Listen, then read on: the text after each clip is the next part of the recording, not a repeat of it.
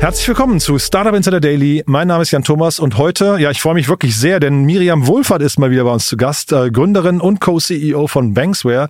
Und ihr kennt Miriam natürlich, sie ist ja irgendwie eine der Vorzeigepersönlichkeiten in der deutschen Startup-Szene und sie war auch vor ungefähr, ja, ich glaube anderthalb Jahren hier zu Gast. Da haben wir über die erste Finanzierungsrunde gesprochen von Banksware. Ihr wisst ja wahrscheinlich, äh, Miriam hat äh, ursprünglich RatePay lange mit aufgebaut, ist dann da irgendwann raus und hat den Staffelstab übergeben und hat dann vor einigen Jahren angefangen, Banksware zu gründen. Ich würde sagen, ganz grob, Embedded Financing oder Embedded Lending ist wahrscheinlich der richtige Terminus. Ein spannendes Thema. Dafür gab es jetzt gerade die nächste Finanzierungsrunde in Höhe von 15 Millionen Euro. Über die haben wir gesprochen. Jetzt, wie gesagt, alle Details von Miriam Wohlfahrt, Gründerin und Co-CEO von Banksware. Startup Insider Daily. Interview. Sehr schön, ja, ich freue mich, Miriam Wohlfahrt ist wieder hier, Gründerin und, und Co-CEO von Banksware. Hallo Miriam. Hallo Jan, ja. freut mich sehr, hier zu sein. Ja, freue mich auch, dass wir sprechen. Wir haben ja vor, ich glaube, so rund anderthalb Jahren gesprochen, bei eurer letzten Runde damals. Mhm. Ähm, und jetzt gibt's die neue, ja? Mhm, ganz ja. genau. Glückwunsch. Ja. Dankeschön. Sag mal ganz kurz, vielleicht bevor wir einsteigen und über euch sprechen, das Marktumfeld gerade. Ich wir hatten jetzt gerade ähm, über den, wir hatten den Deep Tech Report bei uns im Newsletter veröffentlicht und da hat man mal so verglichen Deep Tech in Europa versus Fintech und Fintech war so irgendwie das Schlusslicht äh, in der in der ganzen Finanzierungslandschaft. Ähm, ja. Wie ist dein Blick da drauf gerade? Ja, es ist wirklich dramatisch. Also man, ich glaube, äh, allein dieses Jahr Einbruch 70 Prozent gegenüber letztem Jahr. Mhm. Das ist natürlich schon viel. Und ähm, ich war auf einer Veranstaltung vor zwei Wochen auf dem Fintech Triple. Da war einer der Partner von Creandum, großer ähm, europäischer VC auch, mhm. der ähm, Simon Schminke, mhm. der auch sagte, normalerweise macht Creandum so sieben, acht Fintechs im Jahr. Dieses Jahr haben sie ein einziges bisher finanziert. Das, also alleine diese Zahlen, ja, wenn du dir die mhm. vorstellst, dann kannst du dir vorstellen, wie so die Situation und auch die Stimmung ist. Es ist nicht so einfach. Und woran liegt das? Würdest du sagen, es liegt daran, dass es zu viele Fintechs gab, die gefundet wurden und man jetzt irgendwie quasi über den Hype schon hin, hin, hinüber ist und jetzt erstmal konsolidiert werden muss oder woran liegt das? Nee, das würde ich so nicht sagen. Also viele der Fintechs, die sind natürlich in Umfeldern unterwegs, die im Moment sehr, sehr volatil sind. Ja? Mhm. Also Thema Zins Preisstabilität, äh, da ist einfach, man kann das überhaupt nicht planen im Moment. Dann hast du an der Regulatorik verschiebt sich gerade total viel, da kommen viele neue Regeln und viele neue Auflagen, weißt du, wo so Unsicherheit da ist, ob dieses Geschäftsmodell dann auch so funktioniert. Da geht es halt nicht nur, ist es jetzt technologisch cool, ist es ein gutes Team, sondern es gibt viele Unsicherheiten, die dann eben dadurch, durch diese, durch diese äußeren Einflüsse gesteuert werden. Und zudem kommt dann auch noch, also das äh, trifft, hat uns auch hier sehr, sehr getroffen. Also wir haben jetzt trotzdem die Finanzierung geraced, aber ähm, es ist natürlich so, es gehen, es, es passieren einfach mehr äh, Insolvenzen, ja, also mhm. die non-performing Loans, die gehen in allen Unternehmen hoch, also überall fallen Kredite aus. Mhm. Äh, das hört man auch überall und das macht natürlich viele klassische Investoren nervös und deshalb äh, möchten die da nicht unbedingt rein. Und viele Fintechs sind nun mal, die Fintechs sind nun mal eben äh, Unternehmen, die häufig bankähnliche Dienstleistungen äh, erbringen, ja, und da eben auch zum Teil drin sind. Und man sieht eben diejenigen, diejenigen Fintechs, die reine äh, Infrastruktur machen, also die gar nicht irgendwie das Geld anfassen, sag ich mal, mhm. äh, die haben es auch noch leichter. Jetzt sagst du, das macht die klassischen Investoren nervös, aber wahrscheinlich macht es ja alle nervös, ne? Auch wahrscheinlich die äh, Gründerinnen und Gründer und auch das Team und so weiter werden ja dann irgendwann auch nervös, wenn man merkt, das Umfeld ändert sich, oder? Total. Also ich meine, das ist natürlich, äh, ich glaube, im Moment brauchst du echt starke Nerven. das ist also, äh, ich, ich, muss echt sagen, also wir sind ja bei uns im Team, wir sind ja äh, drei und äh, mein Mitgründer Jens, der kümmert sich vor allem um die äh, Finanzierungsgeschichten. Wir beide andere, wir sind dann immer erst später reingekommen oft.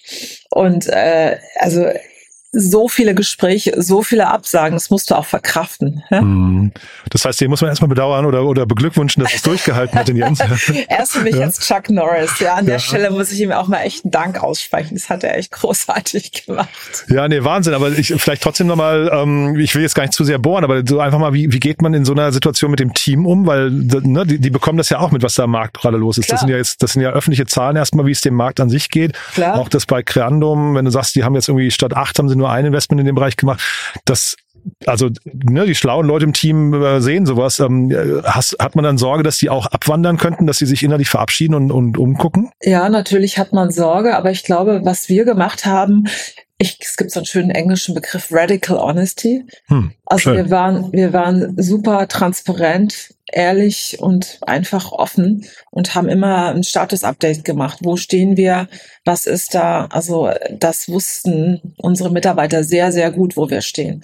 Und äh, wir hatten auch zwischendurch eine Bridge gemacht und äh, das wussten auch alle. Und mhm. es ist ähm, es ist eine einzige Person ist in der Zeit gegangen, weil die wollten eine Wohnung kaufen und die hatte ein bisschen Schiss und, und äh, die hatten dann so aber aber das ist ehrlich gesagt äh, also alle die Mitarbeiter die also wir sind ein echt ein tolles Team und es hat eher im Endeffekt jetzt noch mehr zusammengeschweißt. Mhm hat natürlich immer diesen Vertrauen auch, hey, die da oben wissen, was sie tun. Ne? Äh, also ja, Radical natürlich. Honesty hat wahrscheinlich auch Grenzen, ne? Also ohne natürlich, dass wir jetzt. Natürlich, ja. du. Ich hat, das hat mir total auch, das hat mir auch total Angst gemacht. Wir hatten ja auch Sessions, wo wir dann, also wir machen auch immer so mit, mit größeren Teams oder mit, mit mehreren Teams zusammen, die auch so zusammenarbeiten. Jetzt nicht immer All-Hands-Meetings, aber so Nachmittage, so alle sechs Wochen, wo wir halt äh, über Dinge sprechen, die nicht auf der Agenda stehen. Und da war natürlich, die letzten Male war eigentlich nur, nur das Thema, äh, okay, wie geht's dann weiter? Was wäre, wenn? Was ist, wenn der Worst Case eintritt? Habe immer nur gesagt, hör zu, wir werden kämpfen wie Löwen, das schwöre ich euch, das verspreche ich euch bis zum allerletzten, ja. Mhm. Und wenn es wirklich, wenn da wirklich der krasseste Fall eintreten würde, dann bringen wir euch alle unter. Mhm.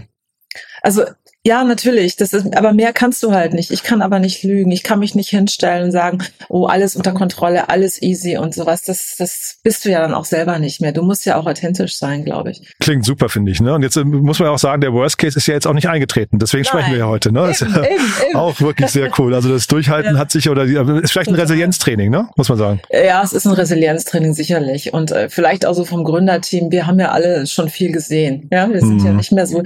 Da bist du auch ein bisschen geprägt und denkst, okay, es irgendwie, es muss immer einen Plan B geben. Und auch als wir festgestellt haben, dass wir derzeit nicht so vielleicht der Case sind für klassisches VC-Funding, wo wir gesagt haben, okay, wir müssen uns vielleicht auch mal mehr jetzt mit den äh, Corporates, äh, mit den Strategen irgendwie zusammensetzen, weil die verstehen unser Geschäftsmodell wahrscheinlich deutlich besser und es ist auch so. Wollte ich gerade sagen, dann nehmen wir das vielleicht mal zur Brücke jetzt äh, zur Finanzierungsrunde. Vielleicht magst du es mal kurz durchführen, ne? Genau, also wir haben jetzt insgesamt 15 Millionen eingesammelt und ähm, also ein Eigenkapital und als neuer Großinvestor ist reingekommen die Unicredit Bank. Die kennt man, ist einer der größten europäischen Banken, sitzt in Mailand, hat in Deutschland quasi im Prinzip, äh, ist sie vertreten durch die Hypo Vereinsbank. Mhm. Und auch aus Italien auch dazu gekommen ist äh, Fabric.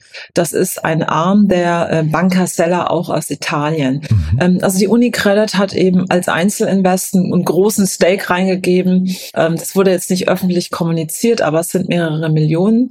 Und alle unsere Bestandsinvestoren sind dann auch mitgegangen. insgesamt waren es dann eben 15 Millionen. Ja, mhm. darüber sind wir sehr froh, weil es natürlich, es ist echt ein Wahnsinns-Ritterschlag, auch äh, Unicredit wirklich als Großbank, als sehr, sehr renommierte Bank da reinzubekommen, die, die dann eben auch quasi, ich sage mal so, die haben sich das ja auch genau angeguckt und die fanden es super. Die sind unsere größten Fans geworden, wo wir auch dachten, also irgendwie haben wir halt doch nicht so ein blödes Produkt. Wir haben ja ein Produkt, was der Markt echt braucht, was richtig gut funktioniert. Nur ist es natürlich in einer Zeit des VCs, ja, wir haben natürlich Kredite, die ausfallen. Das war ganz normal. Und wir haben auch letztes Jahr schon geplant, dass dieses Jahr mehr ausfallen als letztes Jahr, weil einfach so die Marktsituation eine andere ist. Aber die waren einfach begeistert von dem, was wir tun. Und deshalb haben sie bei uns investiert. Ja. Vielleicht magst du mal durch das Geschäftsmodell von euch führen, weil dann wird vielleicht auch klarer, warum die zu euch passen. Mhm. Also, wir machen äh, Buzzword Embedded Finance, Embedded Lending. Was heißt das? Ist manchmal in Deutsch ist es so sperrig zu erklären. Im Englischen hört sich das immer alles schöner an. Also integrierte Finanzdienstleistungen, integrierte Kredite. Und was heißt es anhand von Beispielen? Nehmen wir mal ähm, ähm, ein gutes Beispiel ist zum Beispiel Konto. Konto ist ein, ähm, ein europäisches Unicorn, Challenger Bank im Retail Banking aus Frankreich kommend, haben in Deutschland Penta übernommen vor ein bisschen mehr als einem Jahr und die haben ein Unternehmenskonto. So wie N26 für die Privatpersonen ist Konto das für Unternehmen und die haben sehr einfache Kontolösungen und äh, sind da auch gut am Wachsen im deutschen Markt und generell europäisch. Und Konto hat zum Beispiel einen Finanzierungshub gebaut. Das heißt, die sagen als Challenger Retail Bank, ich mache quasi unter Banking, ich mache den Bank, das Bankkonto, aber ich möchte nicht diese ganzen anderen Dienstleistungen, die man im klassischen Banking auch noch hat, selber machen, weil es viel zu technisch äh, kompliziert ist. Und die haben dann zum Beispiel diesen Hub gebaut und sagen, hier biete ich dann äh, die Kredite, Unternehmenskredite powered by Banksware an. Da können sich Kunden, die ein Konto, Bankkonto haben, dort ganz einfach eben in so einem ganz tollen Userflow super einfach schnell einen Kredit besorgen. Das ist ein Beispiel. Anderes Beispiel beispielsweise, hm, wir haben einen großen Modehändler als Kunde. Ich darf leider den Namen nicht nennen, aber die betreiben einen großen Marktplatz. Und auf dem Marktplatz äh, werden wir dort auch integriert als Finanzierungslösung, als Händlerfinanzierungslösung. Hat den Vorteil, äh, wenn der Marktplatz das dann anbietet, dann können die, die Teilnehmer auf dem Marktplatz, also die, die Unternehmen, die haben zum einen, können mehr auf dem Marktplatz ausgeben, weil sie mehr Liquidität haben, können Marketingaktionen besser buchen und die Plattform macht auch noch den Kunden glücklich. Also ein dritter Case ist dann zum Beispiel auch noch Lieferando. Essensmarktplatz kennen wir auch alle. Äh, Restaurantfinanzierung. Die Lieferando bieten ihren Restaurants eine Restaurantfinanzierung powered by Banksware an. Das heißt, äh, die äh, steuern quasi in Marketingaktionen, in, ähm, äh, mit, mit Mailings oder auch mit Bannern äh, bewerben die quasi ein Produkt, das, das die Restaurantfinanzierung ist. Das wird dann ausgewählten Restaurants, die sich dafür qualifizieren, angeboten, sodass die eben ganz, ganz einfach einen Kredit bekommen. So, und wir bilden, also wir machen im Prinzip alles in diesem, in diesem, in dieser Sache der Kreditvergabe. Also wir, wir machen die Antragsstrecke, wir machen die Kredit, das Underwriting, also die Prüfung und die Entscheidung, ob jemand einen Kredit bekommt oder nicht, die Auszahlungsprozesse, aber auch das Loan Management, also die ganze Kette, die bilden wir ab. Ja, und da haben wir auch eine eigene Technologie für gebaut, wo wir eben sagen, da sind wir einfach best of class und äh, das ist einfach was ganz Besonderes. Und diese Technologie, die kann man dann quasi in eine Plattform hinein integrieren und so eben ganz einfach den Plattformkunden einen Kredit anbieten. Und das ist eben, deshalb nennt man das Embedded Finance oder Embedded Lending für integrierte Finanzdienstleistungen in einer Plattform. Also die Plattform wird enabled, so etwas dann zu offerieren. Und das eignet sich für ganz unterschiedliche. Also es ist eben, wie gesagt, das sind Marktplätze, die klassisch Amazon, eBay etc. Dann aber auch ähm, Softwareunternehmen, die zum Beispiel Liquiditätsplanung machen. Das sind auch Kunden von uns. Ist zum Beispiel auch äh, Agicap und äh, äh, Tidily, ja, da mhm. ist es halt äh, so ein bisschen so wirklich im richtigen Kontext das richtige Produkt anzubieten. Wenn wirklich Liquidität gebraucht wird, im Idealfall durch ein Ampelsystem aufs Knöpfchen drücken und sagen, hier, ich brauche den Kredit.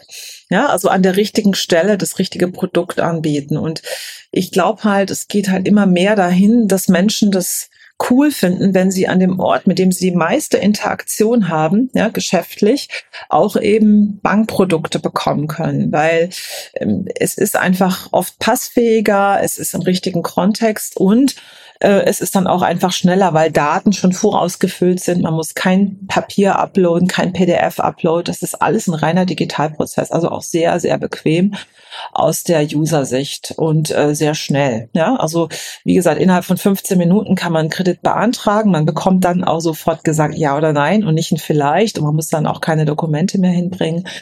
Und wenn es dann klappt, dann kann auch innerhalb von 24 Stunden das Geld schon auf dem Konto sein. Also es ist ein sehr schneller, leaner Prozess. Wir sind dabei selber keine Bank. Also wir sind äh, ähm, vom Status her Kreditvermittler, arbeiten mit einer sogenannten Fronting Bank in äh, Luxemburg. Das ist eine deutsche Bank, ja, die uns quasi in Anführungsstrichen, man, man nennt das Fronting Bank, also wir nutzen die Lizenz von denen und ähm, und wir können dann in, also die Bank vergibt dann quasi die Kredite, gibt's uns aber wieder zurück auf die Bücher. Ist äh, ganz schön kompliziert.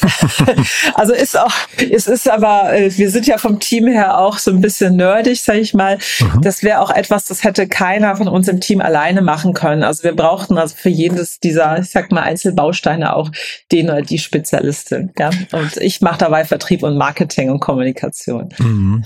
Jetzt klingt es aber trotzdem so, äh, viele Anwendungsfälle, großer Markt eigentlich. Ne? Ähm, ihr habt Technologie gebaut. Warum ist es jetzt kein VC-Case? Ja, weil eben quasi die Kreditnehmer, das sind im Moment kleine Unternehmen, vor allem, also wir sind ja gerade vor allem im Bereich äh, Restaurants und E-Commerce äh, tätig. Also wir werden jetzt auch auf mehrere andere Verticals ausrollen, aber beide dieser Verticals, die stecken gerade noch so ein bisschen auch in einer Krise, ja, also in einer Krise eben, ähm, dass man dort vermehrt äh, Insolvenzen vermutet. Mhm. Und das ist sicherlich so ein Case, da, da da ist so eine gewisse Angst vorhanden. Was passiert eigentlich dieses Jahr? Viele VCs haben auch gesagt, mega euer Geschäftsmodell, aber kommt doch in zwei Jahren wieder, wenn sich der Markt wieder beruhigt. Ja, aber ich meine, wir leben ja gerade in einer Polykrise, wenn du es so willst. Ja, erst Corona, dann ähm, äh, dann die, der ganze Ukraine-Krieg, dann also es passiert ja ständig mhm. was. Dann das Riesenzinsthema, ja, das ist ja auch Immobilienkrise. Du hast gerade überall solche solche Sachen, die da ausgelöst werden und dass wir treffen halt zum einen irgendwie regulatorische Fragezeichen, ja, äh, es wird stärker reguliert. Ähm, wir haben, wie gesagt, das Zinsrisiko und sowas also eigentlich haben wir es gar nicht so sehr, weil wir es weitergeben, ja. Aber das denken natürlich alle, aber mhm. es ist natürlich immer so, so ein Thema. Also du hast halt sehr viele äußere Einflüsse, die momentan, glaube ich, die Investoren, da will man lieber auf in Anführungsstrichen sichere Sachen gehen oder auf mhm. die großen Sachen wetten, wie jetzt AI oder wir machen natürlich auch Machine Learning, aber wir sind keine AI-Company. Ja, ich finde das mal was anderes. Also wir nutzen teilweise KI, äh, um uns äh, zu verbessern, aber wir sind keine KI-Firma. Ja. Mhm. Wie ist das jetzt? Jetzt habt ihr diese Runde abgeschlossen. Sind jetzt die also muss jetzt nicht in die Details gehen, ne? aber sind, ist jetzt generell die Stimmung am Markt so, dass die Investoren dann auch die, hört man ja wieder strukturierten Runden, die Terms werden schwieriger. Ist das dann so, dass man sich jetzt Zeit erkauft, aber man beim nächsten Mal noch mehr liefern muss? Äh, ist das äh, so das Grundgefühl, mit dem man, also quasi der Druck nochmal noch mal größer geworden ist jetzt? Mm, na, also nee, das würde ich jetzt bei uns jetzt eigentlich so nicht sagen. Also wir sind auf einem sehr guten Kurs und es hat mhm. sich auch sehr gut entwickelt. Ich meine, das letzte Jahr, also wir sind in, in 22 sehr, sehr stark gewachsen. Ja, da mhm. sind wir richtig krass gewachsen, weil wir hatten da auch eine super Finanzierung und haben dann aber natürlich gemerkt, dass, dass äh, dieses Jahr, hm, also das wird alles länger dauern mit der Series A, das wird nicht was werden, was wir schnell abschließen können. Also wir haben dann auch sehr, sehr stark auf den Sparkurs gedrückt, ja haben auch gesagt, okay, wir streichen jetzt erstmal die Sachen, die wir eigentlich vorhatten. Ähm, wir werden, anstatt jetzt massive Internationalisierung zu treiben, konzentrieren wir uns jetzt erstmal auf wirklich krasse Produktexzellenz und, und automatisierte Prozesse und einigen uns mit unseren Investoren, dass wir den Wachstum viel ähm, geringer halten, also viel weniger wachsen, aber dafür gesünder. Ja? Mhm. Und äh, auf dem Pfad befinden wir uns jetzt. Und unser Ziel ist, ist es, Profitabilität zu, äh, zu bekommen in einem Jahr oder sowas. Das, mhm. Da möchten wir hin. Ja? Und es ist lustig, ich meine, ich bin ja schon sehr lange in, in, in der ganzen Digitalbranche bei, bei RatePay damals. Wir waren ja damals quasi, hatten auch einen Strategen als Investor, damals die Otto-Gruppe. Mhm. Da waren wir auch schon immer so im Vergleich zu den Investments, die manche Startups von VCs hatten, Riesenrunden, waren wir immer gezwungen zu sparen. das, ich habe dann manchmal neidisch, dachte ich auch so, mhm. oh, ich hätte auch mal gerne so viel Geld, was ich ausgeben kann. Und äh, man muss sagen, natürlich, wenn man sehr viel Geld bekommt, dann tendiert man natürlich dann schon auch äh, dazu, mehr auszugeben. Und wenn man es mal wirklich ganz, ganz ähm, gut betrachtet, dann merkt man, manchmal braucht man vielleicht gar nicht so viel und vielleicht muss man auch gar nicht so schnell wachsen. Vielleicht brauchen wir auch jetzt eine Zeit zu mehr Gesundheit, ja, dass mehr Unternehmen entstehen, die vielleicht auch hoffentlich mal nachhaltig erfolgreich werden und die nicht nur aufgeladen sind von mega Bewertungen, sondern die auch selbst mal überleben können. Ja. Aber wie guckst du da jetzt auf die Konkurrenz vielleicht in dem Fall? Weil ich meine, das klingt ja so, als wäre es hinterher trotzdem vielleicht ein Spiel, wo das Geld, das man einsammelt, dann hinterher kriegsentscheidend sein kann, mhm. oder? Dass man halt schneller oder die Features sind schneller da, sind vielleicht, du hast Produktexzellenz angesprochen, ja. das kriegst du mit mehr Geld ja auch schneller hin. Ja, aber das ist, sag mal so, in dem Bereich sind wir ja gar nicht jetzt so unter Beschuss. Äh, Ach so. Die, äh, es gibt, es gibt natürlich natürlich in, paar, in, in diversen Ländern auch andere Anbieter, aber im Moment mhm. ist das Geld überall nicht so locker okay. Bereich, ja. Also ich habe da jetzt keinen Gegenspieler wie bei RatePay damals mit Klarna, mhm. ja, wo ich dann quasi so äh, wo ich dann quasi, als wir so in den, in Anfangsjahren, ich weiß noch, wo Clan hat einmal fünf, damals 55 Millionen bekommen und wir dachten so, oh mein Gott.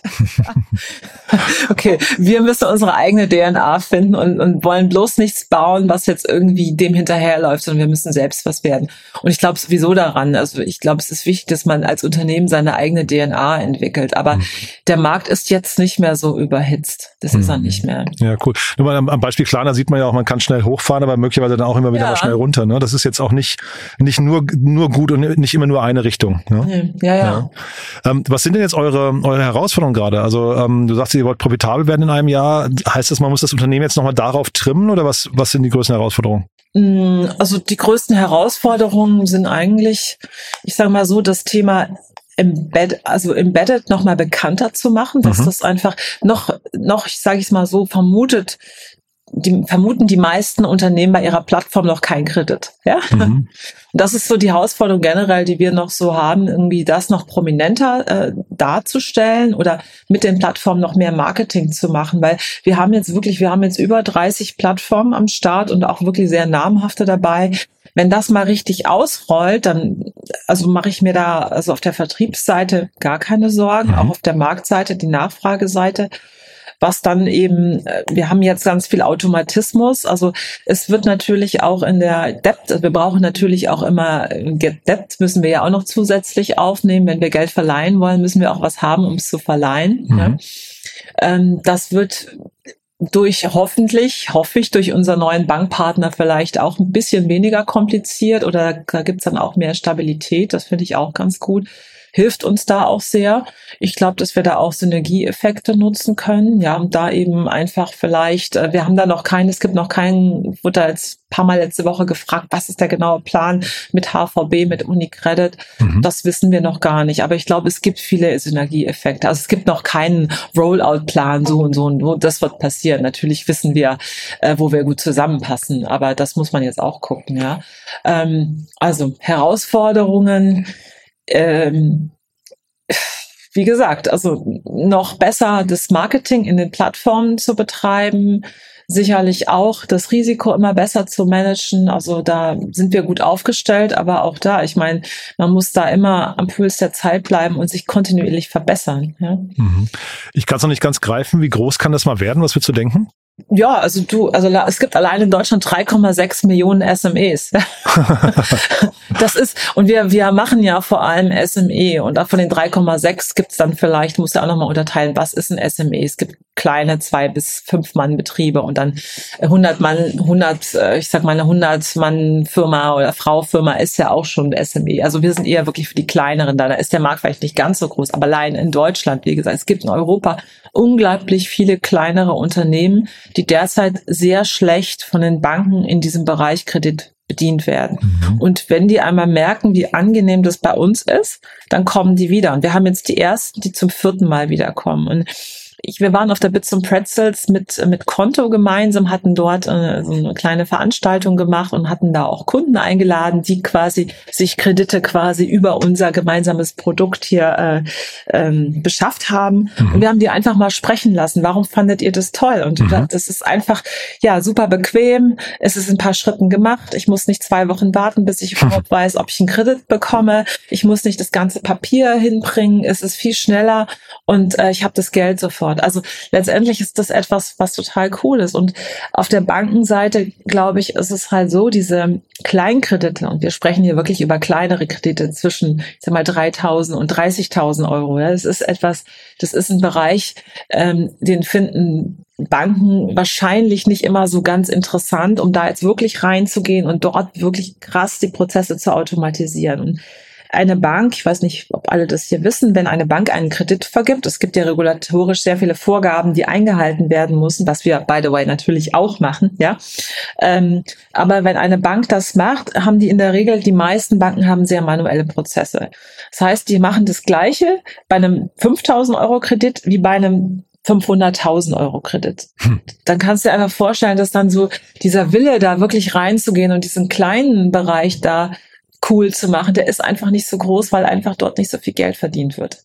Hm. Und okay. deshalb glaube ich, dass wir einfach ein Produkt haben, was echt ein Gamechanger sein kann für diesen SME-Bereich. Also wie groß ist der Markt? Was kann daraus werden? Also wir möchten natürlich hier äh, Europas Marktführer werden. das Sky is the limit. Das, man muss ja Träume haben, ja. Mhm. Ähm, aber ich will auch, ich denke immer, man muss auch immer ein bisschen realistisch sein und sich realistische Ziele setzen, immer weiterzugehen, ja. Schritt mhm. für Schritt weiterzugehen und nicht stehen zu bleiben. Aber schnell wachsen, aber auch nicht zu schnell. Ja, Dieses Mhm. Sag mal ganz kurz, die, Schritt für Schritt, wie, viel hat sich denn geändert im Laufe dieser Schritte ähm, bei euch? Ist die These, mit der ihr gestartet seid, noch die gleiche wie heute? Also die Grundthese, dass, dass quasi dieser SME-Markt bedient werden muss mit mhm. einem Produkt, das online ist ähm, und schnell gehen muss, die hat sich, die ist nach wie vor da. Also da ist 100% Check äh, Product Market Fit. Mhm. Was sich natürlich äh, geändert hat, am Anfang denkst du, mh, hm, ähm, das ist so integrierbar, das kann man so ausgestalten und dann gehst du mit irgendwas raus merkst, okay, nee, okay, hat nicht so funktioniert, ändern. Oder aber, äh, was wir gar nicht so beachtet haben am Anfang, ist auch, wie vermarktet man das eigentlich mit der Plattform gemeinsam? Was reicht nicht, das dann irgendwo hinzupacken, wo das niemand findet? Mhm. mhm.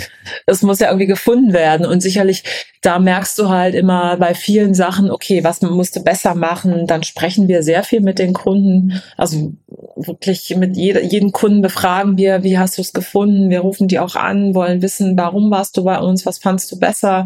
Was fandst du nicht gut? Was hat nicht funktioniert? Damit wir es verstehen. Wir messen auch alles, ja, mhm. ähm, um einfach da auch besser zu werden. Ne? Du da vielleicht zum Schluss nochmal kurz, wer sich bei dir melden kann. Du hast, also man, man hört ja raus, wer eure Kunden sind. Da kann ich mir vorstellen, die dürfen sich gerne melden. Aber du hast aber auch im Vorgespräch ja. noch kurz gesagt, ihr sucht einen CFO jetzt, ne? Genau, genau. Also jetzt, wo wir die Runde abgeschlossen haben, suchen wir einen oder eine CFO. Ähm, idealerweise eben mit einem Bereich, also Erfahrung im Startup und im Bereich Structured Finance, bisschen Banking. Aber ich glaube, es braucht so ein bisschen was aus beiden Welten. Ja? Mhm. Und äh, wir würden uns total freuen, äh, ja, wenn ihr euch bei uns meldet. Super. Und sonst noch jemand vergessen, der sich melden darf, melden sollte? Neue ah, Investoren wahrscheinlich ja, erstmal natürlich, nicht. Natürlich, ja, ja. Also ich meine, grundsätzlich äh, sind wir auch oder Debt-Investoren. Also wir haben zwar jetzt erstmal nicht vor, irgendwas zu machen, aber äh, wer weiß. Also grundsätzlich, man weiß ja nie, ja. Gibt es dann eine Series B oder wie wird das eigentlich sein? Mhm. Ja, also Klar, sehr gerne. Super. Miriam, dann sind wir mit meinen Fragen durch. Haben wir irgendwas Wichtiges vergessen? Nee, ich glaube eigentlich nicht, oder? Ich glaube, wir haben alles gestreift, ja. Ja, glaube auch. Tolles Update, tolle Entwicklung. Ähm, also Glückwunsch nochmal und dann, ja, ich freue mich aufs nächste Mal, ne? Ja, danke schön. Super. Ja, mach's gut, Jan. Bis dann, ja, du auch. Ciao. Startup Insider Daily, der tägliche Nachrichtenpodcast der deutschen Startup-Szene. Ja, das war also Miriam Wohlfahrt, die Gründerin und Co-CEO von Banksware. Und zwar super schön zu sehen, dass das Thema weitergeht. Ich fand es großartig, wie transparent Miriam gerade ja auch über die schwierigen Phasen gesprochen hat. Dieses Thema Radical Honesty kann sich, glaube ich, jeder Gründer, Gründerin oder auch äh, CEO hinter die Ohren schreiben. Ich finde, das ist ein super Ansatz und äh, ja, ich glaube, allein dazu könnte man wahrscheinlich mehrere Folgen machen. Wäre natürlich cool, wenn das überall gelebt wird, aber hier wurde es auf jeden Fall vorgelebt. Ich finde, das klang richtig gut.